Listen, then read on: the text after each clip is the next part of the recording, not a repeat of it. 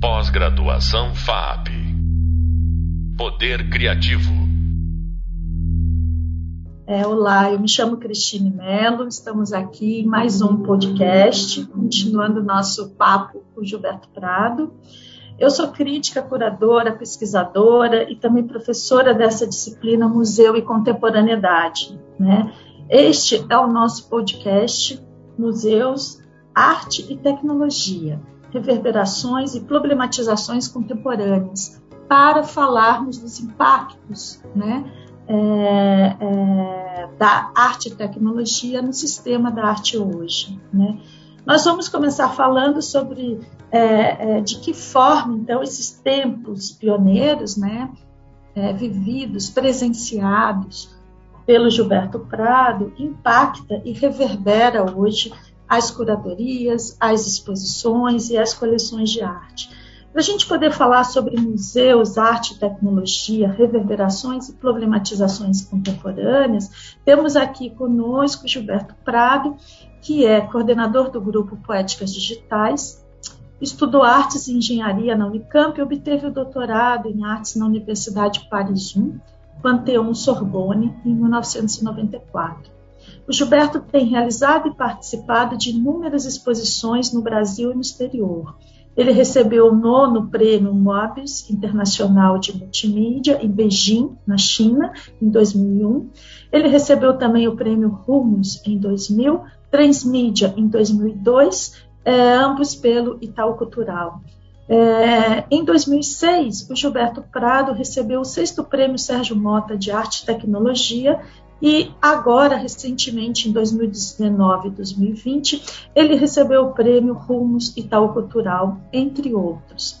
O Gilberto publicou os livros Arte Telemática, do intercâmbio de imagens aos ambientes virtuais multiusuário, de 2003, e com Jorge Laferla, recentemente, em 2018, fez a exposição é, Circuito Alameda, na Cidade do México o Gilberto trabalha com arte em rede e instalações interativas. Atualmente é professor dos programas de pós-graduação em artes visuais da ECA USP e do programa de pós-graduação Design da Universidade AMB Morumbi. Gilberto, querido, continuamos então nessas conversas que vêm desde o podcast 1. E o nosso objetivo nesse podcast é justamente abordar é, de que forma é, os circuitos midiáticos né, e se interseccionam com os circuitos da arte no século XXI, no campo do museu, das galerias de arte e das coleções. Trata-se, então, com tais exemplos, nós conseguimos observar transformações que nós estamos trabalhando aqui no nosso curso sobre transformações do paradigma moderno ao paradigma contemporâneo, do que compreendemos não só como colecionar, preservar, exibir, funções básicas de um museu, como também o que compreendemos hoje por arte, nas mais diversas modalidades de museus e circuitos artístico-midiáticos do século XXI. Gilberto, é, começando então agora né, com experiências de seus trabalhos produzidos, já não mais no século XX, já não mais nas passagens para o século XXI, como nós podemos lidar no outro é, podcast, mas sim o modo como tudo isso reverbera hoje, em plena década de 2020. Né? Uma, uma pergunta que, dentro desse lugar, não quer calar, é que impacto você observa, Gilberto, que os trabalhos realizados com novas mídias é, ocupam né, nos projetos institucionais de guarda e de conservação de obra de arte? Então, eu acho que seria interessante também, antes de entrar nessa sua questão, que é realmente fantástica, só de falar de algumas experiências, bem rapidinho, né? Nessa, nessa digamos, passagem. Primeiro, que eu, eu não funciono como, digamos, curador, embora eu tenha feito algumas curadorias eu, não me sinto curador, eu me sinto a, a, minha posição é a posição de, digamos, artista.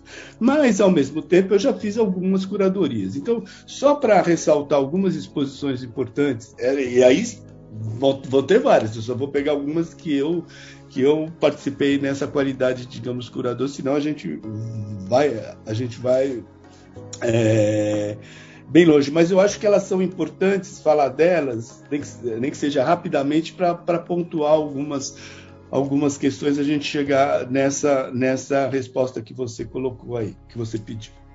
Então vamos lá. Uma delas é a exposição que acontece em 1995 no MAC USP. Então, no Museu Contemporâneo, de Arte Contemporânea, exposição que se chamou Arte no Século XXI. Ela que teve organização geral da, da Diana Domingos, do Diana Domingues, eu era o coordenador da, dessa exposição, e a, e a Ana Cláudia Mei, eh, Mei, Alves, da, da parte do, do simpósio desse mesmo evento. O que era interessante, olha só, quando, a gente, quando eu participei, eu, eu como organizador, o, da mostra, eu até preferia ser chamado organizador, digamos, curador. Tanto a Diana quanto eu participávamos da mostra enquanto artista. Então, se você falar disso hoje, por, isso era comum, porque, por exemplo, eu fiz várias outras do, do, quando eu trabalhava com a Cimeu Arte, que era arte em rede também, mas em, em circuitos analógicos. Aonde isso era comum, porque existia uma quebra de, digamos, uh, hierarquia, essa coisa toda. Então, a gente mesmo que tinha que fazer mostra, a gente precisava, a gente organizar mostra, que era pra, para, para mostrar os trabalhos que estavam sendo feitos pelos pares e pela gente também. Então, se você me, digamos, é, perguntar, o que você quer fazer? Você quer organizar ou você quer participar como, como artista? Eu não tinha a mínima dúvida que era participar enquanto artista. Mas ali, naqueles momentos, era uma coisa que, que a gente fazia. Então, isso já é uma característica extremamente importante que a questão da arte e tecnologia ela vai trazer, que é a questão desse trabalho coletivo, de dinâmicas coletivas que são colocadas também. Então, de alguma maneira, eram curadorias que se fazia de forma partilhada também. Uma uhum. outra que eu, que eu considero importante, que eu participei, bastante importante, foi a Emoção Artificial 2.0 de 2004, lá no Itaú Cultural, em parceria com o Arlindo, Arlindo Machado, e a gente teve, né, que o Arlindo me chamou, falou, vamos lá, eu falei, mas Arlindo, eu sou artista, eu não quero, eu quero participar com você. Não, eu preciso de você para a gente conjugar olhares. Né? Então, é de novo essa mesma questão aí, né? E a gente teve nessa mesma mostra assistência uh, ah, para uh, ah, do lá do Jeffrey Shaw que trouxe alguns trabalhos lá do lá do ZKM, onde ele era diretor é, naquela, mesma, naquela mesma ocasião. Então, eu, eu acho que isso, isso é, digamos, e, e o que a gente dá, e o tema que a gente trabalhou nessa outra foi o de divergências tec tecnológicas. Né? Então eu acho que essa questão da, da arte e tecnologia, ela, ela, ela se apoia, ou ela vem discutindo sempre essa questão, como que o artista ele vai explorar poeticamente ou politicamente, que é, foi uma das, uma das vertentes dessa última mostra também, mas é uma questão de, digamos, temática, mas de qualquer maneira ela está sempre presente uh, nessa, nessa questão do, do, dessa, digamos, produção artística. Sim, sim, ótima. Ótima questão, porque é um modo como também a, a, prática artística se apropria junto ao sistema da arte, das práticas curatoriais, e como se dissolve também a, as fronteiras nesse sentido entre produzir, pensar uma exposição de arte e produzir e pensar ações artísticas com arte e tecnologia. Então, muito interessante. Ô, ô Gilberto, você poderia nos falar um pouquinho também é, sobre algumas das experiências mais impactantes que você vem tendo com prêmios, aquisições em grandes coleções, né, reconhecidas instituições brasileiras e internacionais. Né? Então, como que a sua obra hoje está incluída dentro de museus e coleções que garantem aquilo que nós chamamos como permanência da arte, sendo que você trata de conexões, de corpos em contato, você trata justamente daquilo que nos dá aquilo que é mais impermanente, não só na arte, mas nas relações humanas também. Né? Como que você nos falaria disso? Então, a questão, por exemplo, para falar de algumas dessas obras, por exemplo, de participação, acho que um, um prêmio que foi muito. Primeiro, o, o, próprio Itaú com os prêmios RUMS que, que, que, deu, então que eu tive a possibilidade de fazer, mas era, eram, eram projetos que eram premiados para que se pudesse desenvolver trabalhos. Isso foi, era é, e é ainda né, uma, uma prática, não só Itaú, várias outras instituições, e depois também, juntamente, abriam essa, essa possibilidade né, para que isso fosse feito. E sempre é interessante lembrar, né, como você colocou aí, essa questão de trabalho coletivo, de dinâmica coletiva. Porque esses trabalhos, além de serem longos, muitos deles, você não tem como operar sozinho. Então, a maneira como você trabalha com eles já, e daí vem toda a história de grupo, lá na França, quando eu estava no grupo A Resu, Arte Rede, aqui no Brasil, que eu vou falar um pouco mais lá na frente, o grupo que eu trabalho, primeiro WA, WR, WT, quando chega a internet, você coloca arte no meio, né? Então, que, que, que, é um primeiro grupo de pesquisa quando eu volto aqui, aqui para o Brasil, né, onde a, a, a, é quando a, internet, ela, ela, ela, ela, digamos, começa, e você, isso na própria Unicamp ainda. Né? Depois, quando eu vou para lá para a ECA USP e inicio com o grupo Poéticas Digitais. Né? Então sempre tem essa necessidade e essa importância de você juntar outras pessoas e, e digamos, trabalhar. Quando você vai para o museu, para essas outras instituições, acontece a mesma coisa. Então, o, o, o por exemplo, Deserto Desejo foi a primeira peça aí para um museu de, digamos, importância e para uma coleção que foi a coleção Itaú de arte cibernética, né? É, porque em 2014 eles queriam expor. Primeiro, esse trabalho do Deserto Desejo ele ganha na China, lá em Beijing, um prêmio, o prêmio Mebius, é, multimídia, que foi um negócio bárbaro, extremamente bacana. Né? Assim, você estava concorrendo um monte de gente que tinha um monte de tecnologia, e o trabalho em termos de, digamos, é, tecnologia era muito interessante, mas ele era extremamente poético. Então, o pessoal, quando viu aquilo, uau, né? adorou. E depois, em 2014, quando então vai fazer uma, uma retrospectiva e quer apresentar alguns trabalhos, esse trabalho vai ter que ser refeito, vai ter que ser é, restaurado, que talvez não seja essa a palavra, a gente sempre, sempre busca a melhor palavra para isso, recuperado, é, atualizado, enfim, nós continuamos, continuamos buscando ainda esses termos, né? e aí a partir desse, desse, digamos, momento, que é mais um ano de, digamos, trabalho para que as pessoas. É, esse é um outro problema que tem a questão da arte e tecnologia, né? Como que nós vamos rever? Como que os museus, como que esses espaços dessas coleções vão se ocupar desses meses de trabalho? Então a gente levou mais um ano e meio para a gente é, atualizar esse, digamos, trabalho, o Deserto Desejo, e aí ele fez parte do, faz parte de, do, do, lá, da, lá da coleção Arte Cibernética, do, do Itaú Cultural e também do Museu de Arte Contemporânea de São Paulo. Então foi uma coisa extremamente bacana a gente ter esse trabalho aí, né? E, e todo um cuidado que envolve para a gente cuidar como a gente preserva, etc. Atualmente, para falar no, do, do MAC10, com, uh, recentemente eu ganhei de novo a, Bolsa Itaú Humus 2019-2020 e que foi comparada por essa pandemia, para recuperar alguns outros trabalhos também. Desde o próprio Connect que a gente falou, o Telescanfax, o Game Cozinheiro das Almas, é, enfim, é, Desluz, é, Amoreiras, que é outro trabalho belíssimo também, enfim, e vários outros. Desses, três vão para a coleção lá do, lá do MAC também. Então nós estamos dando todo o cuidado dessa recuperação, atualização, é, reconstrução mesmo de, de três desses, desses, desses trabalhos, né, para que a gente possa uh, entregar com manual, com vídeo, etc. E tal. Mas a gente sempre tem aquela tentação, quando a gente trabalha, a gente sempre quer rebaser e quer colocar alguma coisa mais.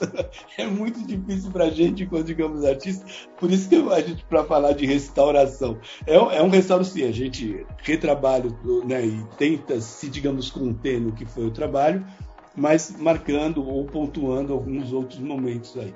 Então eu acho que isso é uma coisa extremamente importante para os museus e para os, uh, os para, para, para esses curadores, o pessoal que, o, que cuida também de, digamos, acervo, né, você ter esses, esses protocolos né, do, desse pensamento poético, para que ele esteja bem, digamos, estabelecido, e também é, o que, que você está querendo apresentar com, aquela, com aquelas montagens e com, aquelas, uh, e com aqueles dispositivos que você, que você apresenta lá. Então, acho que é um trabalho bastante delicado e a gente já está fazendo isso já faz um ano aí. Esperamos que, que em breve esses trabalhos e outros sejam é, recuperados.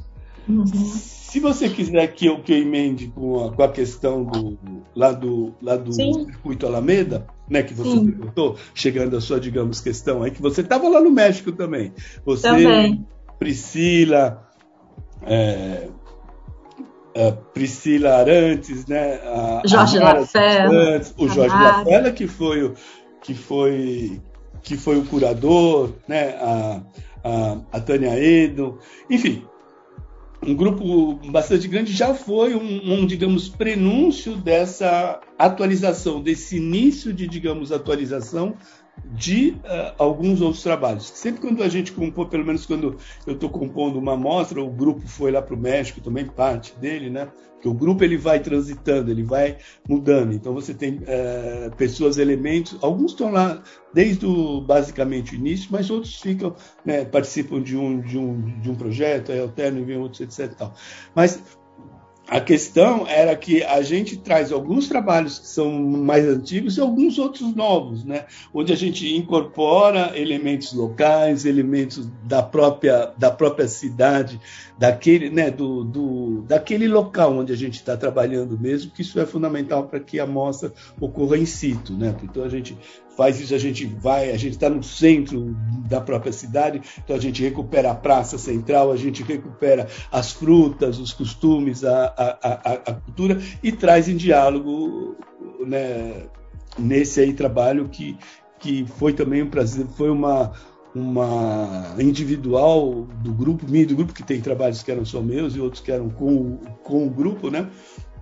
É, mas foi extremamente bacana e, e revigorante, né? Então acho que é, é, legal, mas é fundamental esse, esse, esse contato com esses curadores, é, com essas pessoas que vão cuidar dessas obras também, como elas vão arquivar, trabalhar, como que a gente discute isso. Sim, sim, fundamental.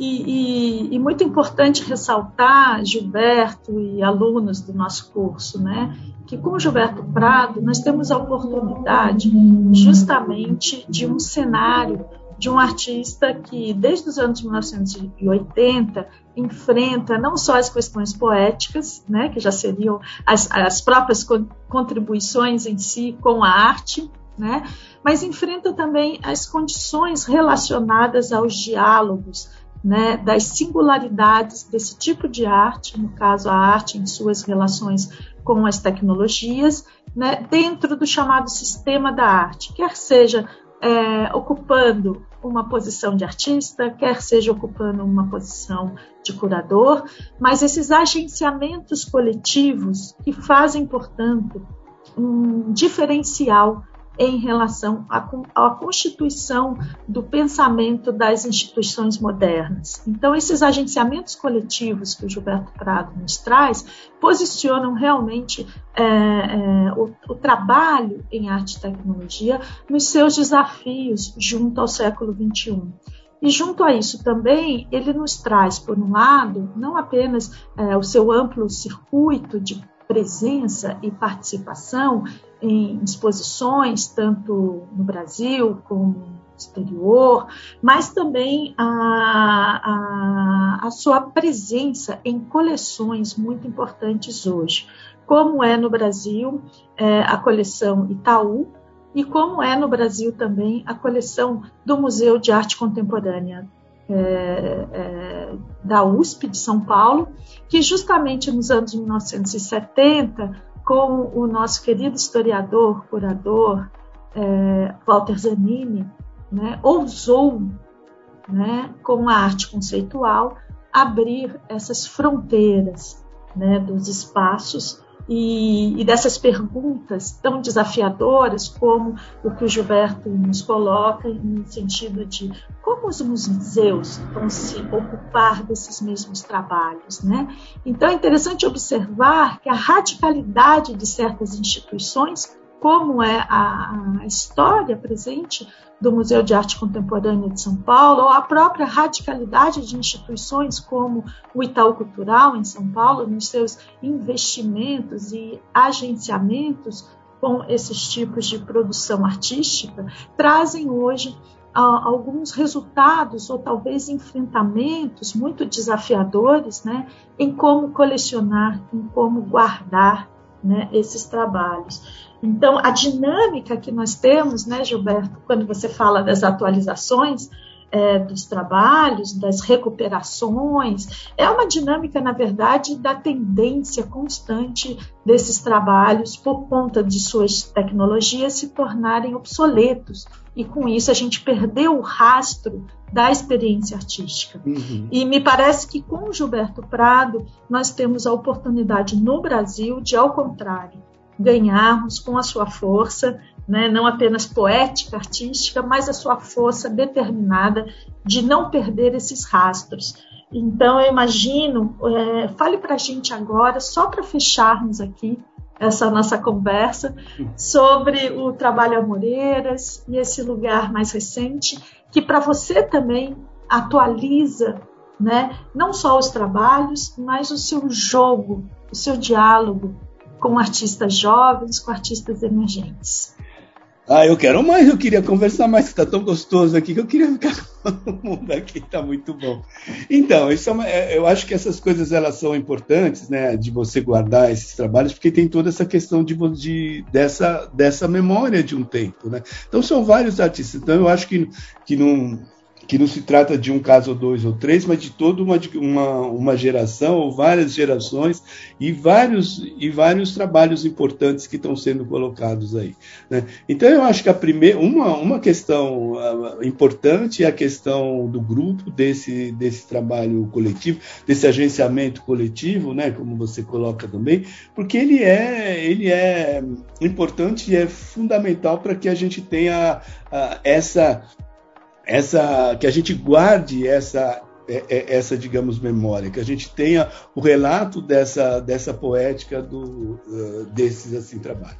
Então por exemplo o trabalho Amoreiras é um dos que está sendo recuperados agora. Nós estamos finalizando espero que daqui umas umas três quatro semanas ele já já esteja embaladinho para a gente enviar para o que lá já estamos nessa fase bem legal e que, que são algumas amoreiras que são colocadas, foram colocadas nas ruas, né? No, no caso, a gente colocou na, no, tanto nessa, na, nessa, nessa exposição na emoção artificial 5.0 lá do Itaú Cultural, como na mostra tec, Tecnofagia, lá IBM, lá, lá, na, lá na Tomiotaki, que teve curadoria da Gisele Baker. Então, esse trabalho ele faz, ele faz o quê? E também teve exposto em alguns outros locais, mas o que é importante de, de para a gente guardar desses aí trabalhos, então são árvores que conversam através de, de que eu chamo de próteses poéticas, que acionam o galho das árvores, para falar de maneira bem simples desse, desse digamos, trabalho, de maneira que essa poeira que se deposita nas folhas, né, a, a, árvore ela, ela limpa, então ela se limpa. Então é um diálogo entre as árvores, entre a natureza, entre as máquinas e entre as pessoas que circulam entre elas. Então tem uma inteligência artificial que vai comandar essa dança de árvores, né? essa dança entre a natureza e a máquina e a gente ali também evidentemente a gente inserido em toda essa essa digamos ecologia poética e enfim um trabalho Maravilha. extremamente bonito e vamos torcer para que esteja pronto logo, para que todos estejam convidados a vê-lo e, e fluirmos juntos também. Sim, com certeza. E a gente observar então como um museu que é hoje o Museu de Arte Contemporânea de São Paulo, faz com que não só a obra Moreiras, mas outras obras que falam da memória de um tempo, né, como você nos disse, possam ser, é, possam estar em contato possam estar sendo acessadas né, por a gente num outro tempo que nos reconecta né, através dos tempos poéticos.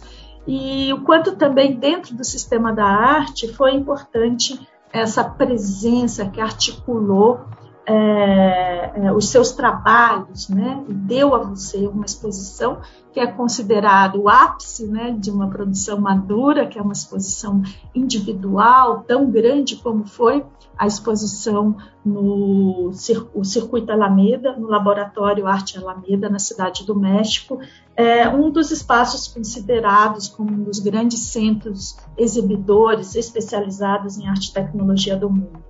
Então, essa relação que ao mesmo tempo você recupera os trabalhos e também vai ganhando formas novas a partir dos sites específicos, né? Então, sempre muito atualizador de poéticas, né? A sua presença é, no sistema da arte. Então, Gilberto, com isso eu queria só deixar para você suas últimas palavras para que a gente possa aqui com você fecharmos esse podcast. Eu queria agradecer você, Cris, e agradecer todo mundo aqui. Eu acho que é extremamente importante a gente lembrar esses vários, os, os vários artistas, as várias manifestações artísticas nesse campo que é, que, que é um campo que está aí emergindo, mas que faz, faz parte do nosso cotidiano e da nossa contemporaneidade. De que maneira os artistas trabalham com, com esses novos elementos nos dias, nos dias de hoje. Beijo grande para você, foi um prazer enorme estar aqui. Prazer enorme, Gilberto. Muito Obrigado. obrigada. Fica aqui o um abraço, não só meu, mas de todos os alunos que estão aqui com você, muito interessados no seu trabalho. E a gente continua os nossos podcasts né, é, numa, numa próxima vez e também trazendo no nosso próximo podcast conversas sobre arte em circuitos midiáticos com a nossa querida artista Paula Garcia. Muito obrigada, Gilberto. Obrigado, Cris. Obrigado. Parabéns. Beijo Parabéns grande. por tudo. Beijo grande.